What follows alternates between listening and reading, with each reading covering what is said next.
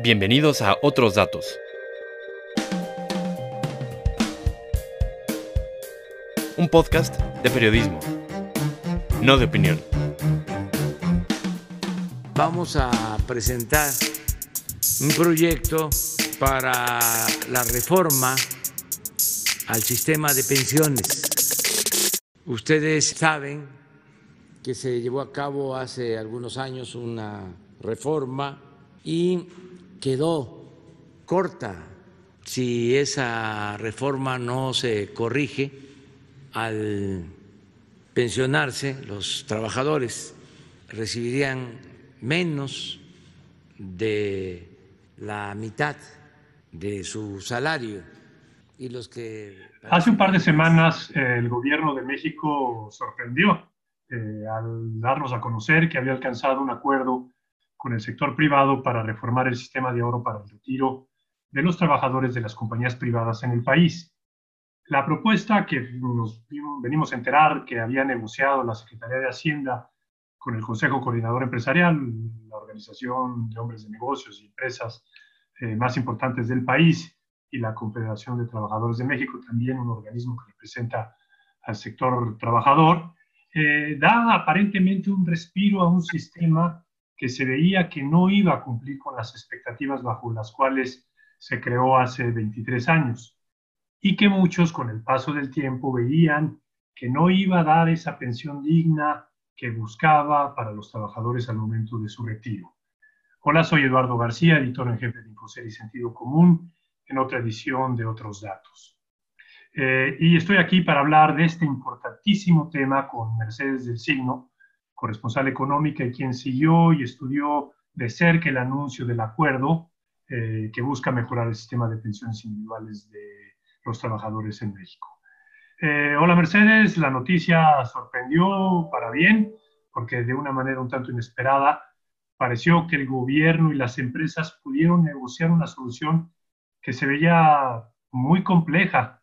¿Qué nos puedes platicar tú sobre cuál fue el origen del problema, y cómo se logró este acuerdo y lo que significa para, el sistema del ahorro de México. Hola Eduardo, así es. Es una propuesta que se esperaba ya desde hace mucho tiempo.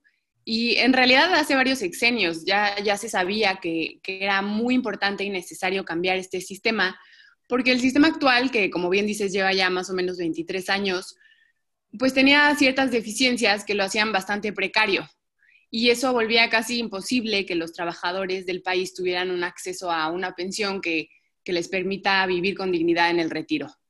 ¿no? Y básicamente con, con, los ahorros forzosos que el sistema exigía a los trabajadores, a las empresas y al gobierno, las pensiones iban a ser insuficientes con todo y todo.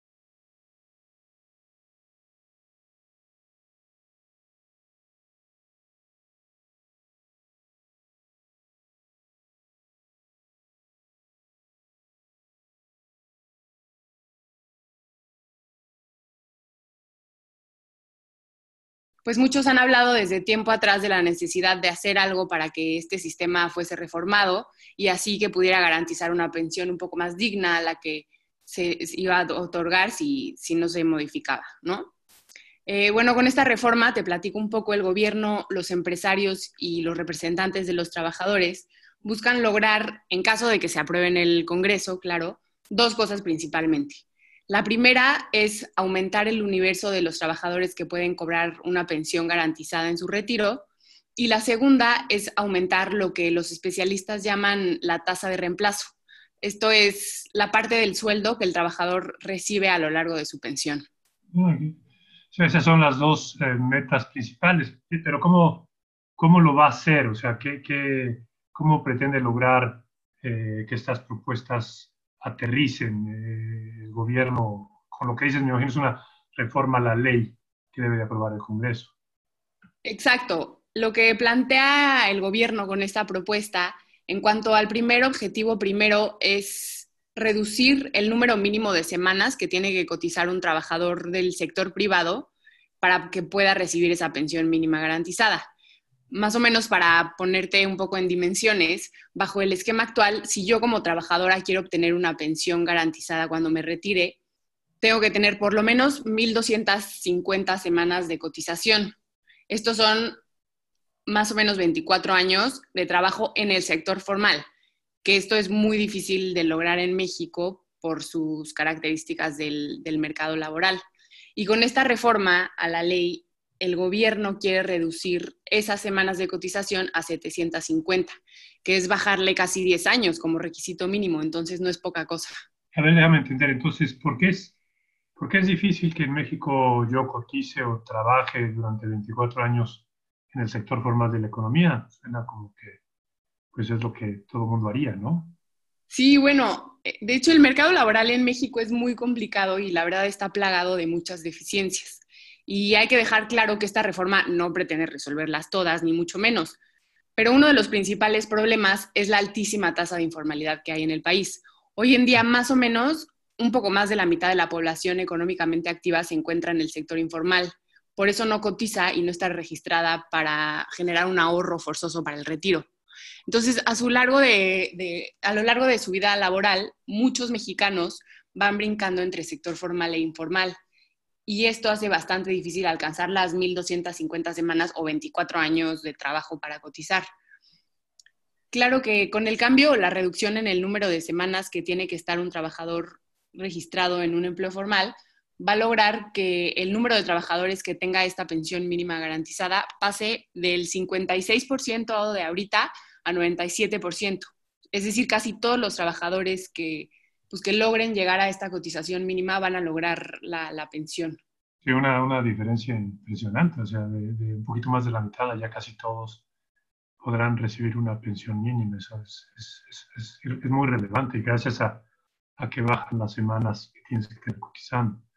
Eh, bien, esa era una de las metas que nos mencionabas. Eh, también eh, los el gobierno y los empresarios trabajadores buscan cambiar el, el, sistema de ahorro paliativo, pero ¿qué hay en cuanto a recibir una pensión digna o, o qué hay sobre la segunda meta que nos comentabas de mejorar eh, lo que recibes cuando te retiras? Claro, una cosa es recibir una pensión y otra cosa es recibir una pensión digna, ¿no? Para esto, la propuesta también plantea que se aumenten las aportaciones que hacen las empresas al ahorro de los trabajadores de manera gradual a lo largo de ocho años. Entonces, la tasa de reemplazo va a crecer en promedio 40% con la propuesta. Aunque bueno, ese porcentaje va a ser aún mayor para los que ganan menos, lo que es lo deseable para que el trabajador con menor ingreso pueda retirarse con una pensión que equivalga a más de la mitad de su último salario. El esquema que propone esta reforma es que las aportaciones patronales de los empleados que ganan más de cuatro salarios mínimos vayan pasando poco a poco del 5.15% que, que existe bajo el sistema actual hasta llegar a 13.87%. Esto va a ser en ocho años. Y, y, bueno, este periodo de transición está pensado para que la prestación no se encarezca tanto para las empresas y puedan absorber ese golpe de cierta forma.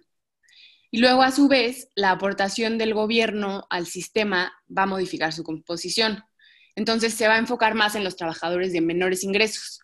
Esto va a funcionar eh, de la forma en la que la cuota social, que es la que aporta el gobierno, va a oscilar ahora entre 8.7 para los trabajadores que ganan un salario mínimo y va a subir a 1.4 para aquellos que alcanzan cuatro salarios mínimos o más.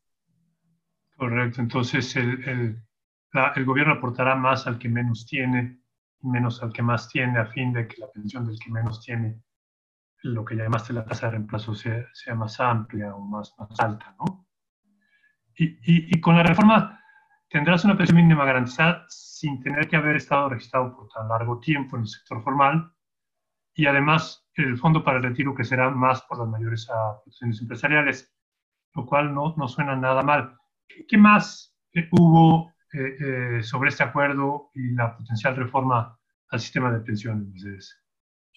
Bueno, un elemento clave que tal vez fue por el que fue tan bien recibida la reforma, en especial por el sector privado, es que si bien era muy claro que el sistema actual no estaba funcionando bien y que el gobierno ya tenía entre sus planes llevar a cabo algún tipo de reestructuración, había mucha intranquilidad de que el gobierno del presidente López Obrador buscara revertir eh, la creación del sistema de cuentas individuales de los trabajadores para el retiro. más o menos en otras palabras, pues muchos tenían la preocupación de que para resolver el problema del sistema actual y para quizás hacerse de un poco más de recursos, el gobierno López Obradorista optara por expropiar o nacionalizar el sistema de ahorros para el retiro. Incluso al menos un legislador del partido del presidente, que es el Partido Movimiento Regeneración Nacional o Morena, lo, lo mencionó y lo propuso. De ahí que con la reforma, pues esa posibilidad, al menos algunos piensan que pues ya quedó fuera de cuestión, ¿no? Entonces, esta reforma sí deja en claro que esa no va a ser la opción a seguir, al menos por el momento, por la actual administración, y eso tranquiliza mucho al ambiente empresarial, que, como hemos visto en episodios recientes, se ha sentido de cierta forma traicionado por, por las políticas del presidente. Y bueno, no por nada, este anuncio fue hecho de la mano del Consejo Coordinador Empresarial, que representa gran parte del sector privado del país. Y pues así podríamos decir que una potencial bomba de tiempo quedó pues más o menos desactivada, ¿no? Y esto brinda mucha paz eh, tanto a aquellos que estaban preocupados por el futuro del ahorro de los mexicanos, como también para la em, confianza empresarial en el país, que como ya te decía, ha sufrido bastante en los últimos meses por ciertas decisiones gubernamentales contra sus intereses, por ejemplo, en el sector energético o en el de bebidas o, en el, o incluso en el sector farmacéutico. Claro. Ahora, desde el anuncio se suma a otros que también eh, fueron bien vistos por todos los participantes del sistema de pensiones, ¿no? Es decir, si mal no, recuerdo, hace unos meses el gobierno y las empresas que administran los fondos para el retiro también anunciaron acuerdos para reducir los cobros de comisiones por el manejo que hacen esas empresas, llamadas AFORES, por eh, administrar el retiro de los trabajadores, ¿no? Así es, esas comisiones van a ir bajando a lo largo del tiempo para el beneficio de los que ahorran para su retiro. Ahora, no hay que olvidar que frente a esta nueva propuesta de reforma falta un, pues todavía falta un buen trecho que recorrer. En primer lugar, recordemos que es una propuesta todavía que tiene que ser enviada al Congreso y al ser pues una propuesta de reforma constitucional tiene que ser analizada, quizás modificada y luego tiene que ser aprobada por una mayoría de diputados y de senadores.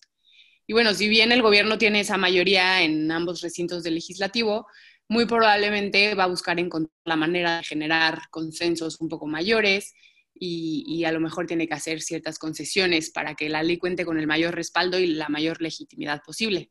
Y además, no podemos olvidar que tanto el mercado laboral como el sistema de ahorros para el retiro todavía tienen muchísimas lagunas que ser resueltas. De hecho, alguna vez Arturo Herrera, el secretario de Hacienda, ha dicho que él ve muy necesario aumentar la edad para el retiro, que ahorita está en 65 años, de manera que el pago de pensiones pues, se vuelva más sostenible en el largo plazo.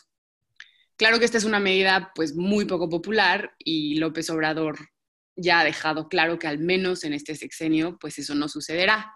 Entonces, pues habrá que ver si este gobierno está dispuesto a, a plantear nuevas soluciones para, mejorar las deficiencias tanto del mercado laboral como de los, los ahorros para el retiro de los trabajadores. Pues si yo tuviera que apostar, yo creo que con esta ahí se va a quedar el gobierno de López Obrador, no creo que vaya a tratar de hacer algo más, porque a él no le va a explotar esta problemática, sino a las administraciones futuras, pero con esta decisión que tomó, sí les da un respiro muy grande a futuros gobiernos en este tema.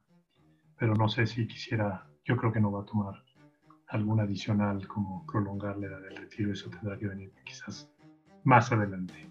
Pero bueno, habrá que estar muy atentos. Muy interesante, Mercedes.